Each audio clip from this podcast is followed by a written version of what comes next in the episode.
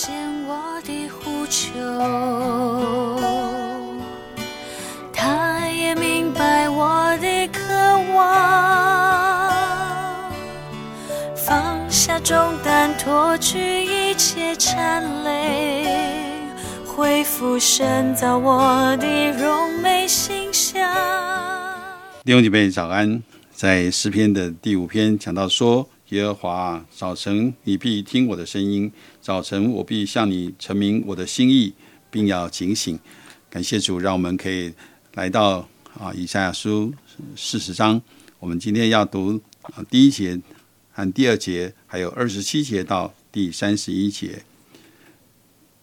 你们的神说：“你们要安慰安慰我的百姓，要对耶路撒冷说安慰的话，又向他宣告说。”他征战的日子已满了，他的罪孽赦免了，他为自己的一切罪从耶和华的手中加倍受罚。二十七节到三十一节，雅各啊，你为何说我的道路向耶和华隐藏？以色列啊，你为何言我的冤屈神并不查我查问？你曾不曾知道吗？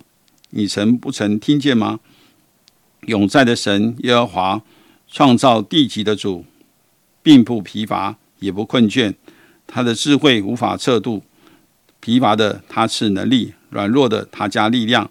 就是少年人也要疲乏困倦，强壮的也必全然跌倒。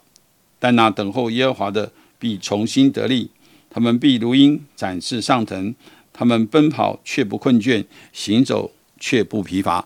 我们把下面时间交给贵正传道，弟兄姐妹平安，大家好。一天一章真理亮光。今天我们进入到以赛亚书四十章，进入到一个非常大的段落。以赛亚书的前半一到三十九章讲到神的审判，以赛亚书的后半四十到六十六章讲到神的安慰。这一段有二十七章的圣经里面，基本上分成三大段，每一大段。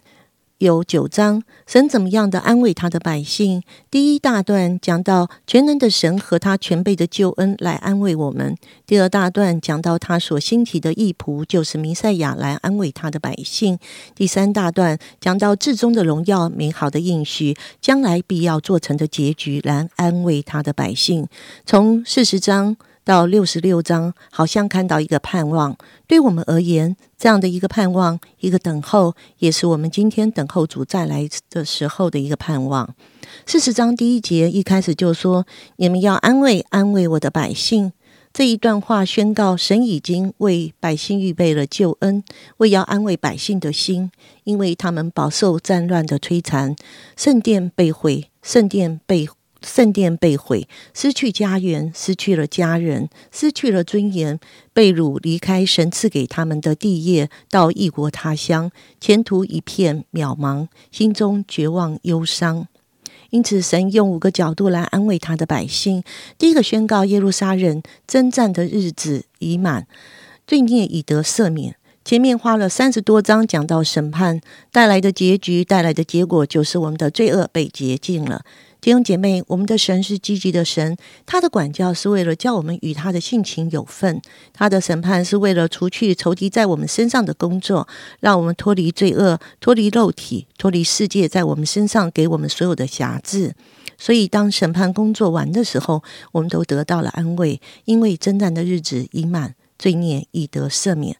第二个安慰是讲到弥赛亚的。应许讲到弥赛亚要来，这在新约里面都应验了，指的是主耶稣的来到。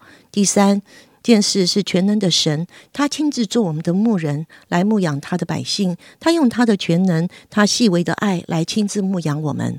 第四件事是讲到他的全能，他的无可比拟，用了很多很特殊的字眼来形容神的伟大、神的超越、神的伟大跟人的渺小。第五件事讲到神应许我们等候他的必要重新得力，百姓们在这么多的审判、这么多仇敌的工作、这么多拜偶像所带来的虚空痛苦底下，大家都疲倦了。但是神在这里应许，疲乏的他赐能力，软弱的他加力量。就是少年人也要疲乏困倦，强壮的也必全然跌倒。但那等候耶和华必重新得力，他们要像鹰一样展翅上腾，奔跑不再困倦，行路不再疲倦。这是伟大的应许。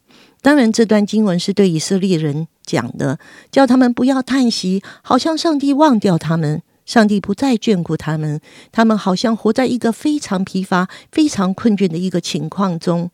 可是以赛亚先知说：“你们要等候，上帝会重新成为你们的力量，上帝会重新眷顾你们，上帝会重新查问你们的案件，上帝会重新来扶持你们，让你们走在他的能力中间。”今天我们要特别来看二十九节跟三十一节：疲乏的他吃能力，软弱的他加力量。但那等候耶和华的必重新得力，他们要像鹰一样展翅上腾，奔跑不再困倦，行路不再疲乏。相信许多人都很熟悉这几节经文，甚至常常用这几节经文为人祷告。我记得在门徒班有一课是等候神，等候必重新得力。其实中间有一个意味，好像是一种交换，意思就是说。这个人当他等候耶和华的时候，好像是一个交换。怎么交换？就是把这个人的疲倦交给上帝，而把上帝的永能交还交换给这个人。弟兄姐妹，我们其实是活在一个衰败的里面，我们一定会疲乏，会软弱。可是上帝既不困倦，也不疲乏，而他很乐意与我们交换力量。他拿走我们的软弱，加给我们的他。他的能力，我们在圣灵里面，我们借着祷告，我们借着敬拜，就是来做这一场交换。去年有段时间，让我的心跟灵荡到了谷底。理智上我知道我是活在神的话语，只有神的话有能力。但是就是在那一段日子里，灵里总是起起伏伏，受的影响。有一次我参加一个聚会，敬拜中经历圣灵奇妙的作为。那一天的敬拜诗歌唱着：“天父，你明白我的心。”胜过世上任何人，我的心立刻被安慰到，说：“主啊，只有你知道我。”接着主领要大家闭上眼睛，安静在圣灵里面。我对焦在神的面前，我全心渴望专注在他的身上。很快的，我听见圣灵细小的声音对我说：“孩子，把你的重担交给我。”我看见自己仿佛像一个小孩一样，将全身好多好多的重担放在脚前，甚至那个重担超过我的身高。然后我看见一只大手从天降下来，将我的重担放在他大手的小拇指上。接着神对我说：“啊，要将恩典倾倒在我身上。”当下从天上源源不绝的恩典不断的倾倒在我身上，我承接不完。神又接着说：“孩子，伸出你的手，我要带你领往前行。”我的双手只能环抱着那大手的小拇指，因着他的。步伐，我轻易的向前行。弟兄姐妹，我不知道你正面临什么样的困倦、疲乏和软弱。今天我邀请你再次将生命对准主，让我们的生命与主的生命产生一个对流。在那个对流中间，主除去我们的疲乏，拿走我们的困倦。主把主的复活大能源源不绝的浇灌在我们的里面。让我们得着主复活的能力，求主让我们常常经历这样的对准主、等候主与这位全能主交换力量，让我们是一个经历被主更新的人，以至于可以重新得力，如鹰展翅上腾。呃，谢谢贵正传道的分享。啊，在我家里，呃，当我搬一个新家的时候，啊，就有一位姐妹，呃，送给我一个匾额，啊，这个匾额就是，啊，这个就是呃，以赛亚书的。呃，事实上的三十一节啊，等候耶和华的必重新得力，他们必如鹰展翅上腾，他们奔跑却不困倦，行走却不疲乏。啊，我把啊我们的家啊，呃，这个定为一个温暖的家。那是为什么要叫温暖的家呢？其实我们很盼望哈，来到这个这里的呃每一个。不管是我们的朋友，或是我们的属灵的家人、弟兄姐妹来到这里的时候，呃，都能够呃感受到上帝的爱，都能够感受到上帝的温暖。啊，其实我们相信这是神啊给我们啊这个家庭的一个一个好像一个使命哈，让这个家成为一个温暖的家。但是在这个匾额里面，却让我看到了，就是让我知道啊，在这个家里面啊。当我愿意在呃神的里面啊，愿意来等候他的时候呢，这位神是让我重新得力的，所以我很喜欢坐在我的家的沙发的呃上面啊，我可以跟这位呃神有一种很很亲密的一个连接，还有一种很亲密的祷告。呃，纵使很多的时候啊，会呃面对很多很多的一些的困难啊。特别其实啊，当长老的其实也有很多很多的压力哈。呃，在呃牧养教会，在治理教会的里面，会碰到很多的人事物的问题。但是这一切的问题，好像有时候呃，真是好难解决啊。最近我也碰到这些问题的时候，其实我有时候常常想，哎，主啊，为什么好像呃，在我过去服侍年日当中没有碰到这些问题，但是最最近却碰到一些好像很难。解决的问题，呃，但神却告诉我说：“孩子，你要继续祷告，继续仰望我，继续来等候我，继续来啊，向我来呼求啊！我要让你可以重新得着力量。虽然好像那个问题还没有得到解决，虽然那个问题还在，好像呃，并没有因着呃我的祷告就马上就立刻就解决了。”也没有让我好像就立刻就知道那个答案，但是我仍然愿意来等候他，仍然愿意来寻求他的面，啊，让我知道我的神是位又真又活的神。亲爱的弟兄姐妹，你的神是又真又活的吗？你的神是呃可以在你的生命当中来帮助你的吗？啊，我相信神是真实愿意来帮助我们。求主给我们力量，让我们每天都来等候他。在他的里面重新得到能力，帮助我们在这新的一一天的开始。我们特别为啊在职场的弟兄姐妹祷告，盼望我们可以在职场当中继续经历神的恩典啊，来经历到神的能力是够我们，他的恩典是够我们用的。我们一起来祷告，亲爱的天父，我们感谢你啊，让我们可以在你的话里面再一次得到更新，得着啊改变。谢谢主，你透过你的话语。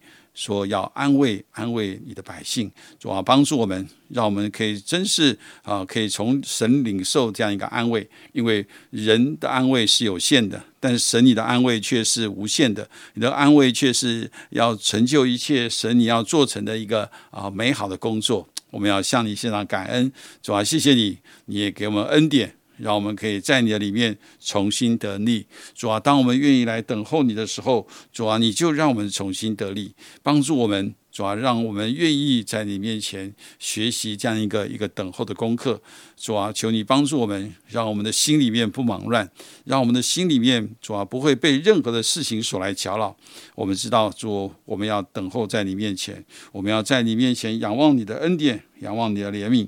主啊，是的，主，谢谢你，你应许我们，当我们等候你的时候，你就让我们好像那个鹰可以再一次展翅上腾。虽然很多的时候，好像那在那个困倦疲乏的里面，但是主，你却使我们可以真实经历你的信使的恩典，因为你从来没有改变，在你没有转动的一个，在你就是这样的真实可靠。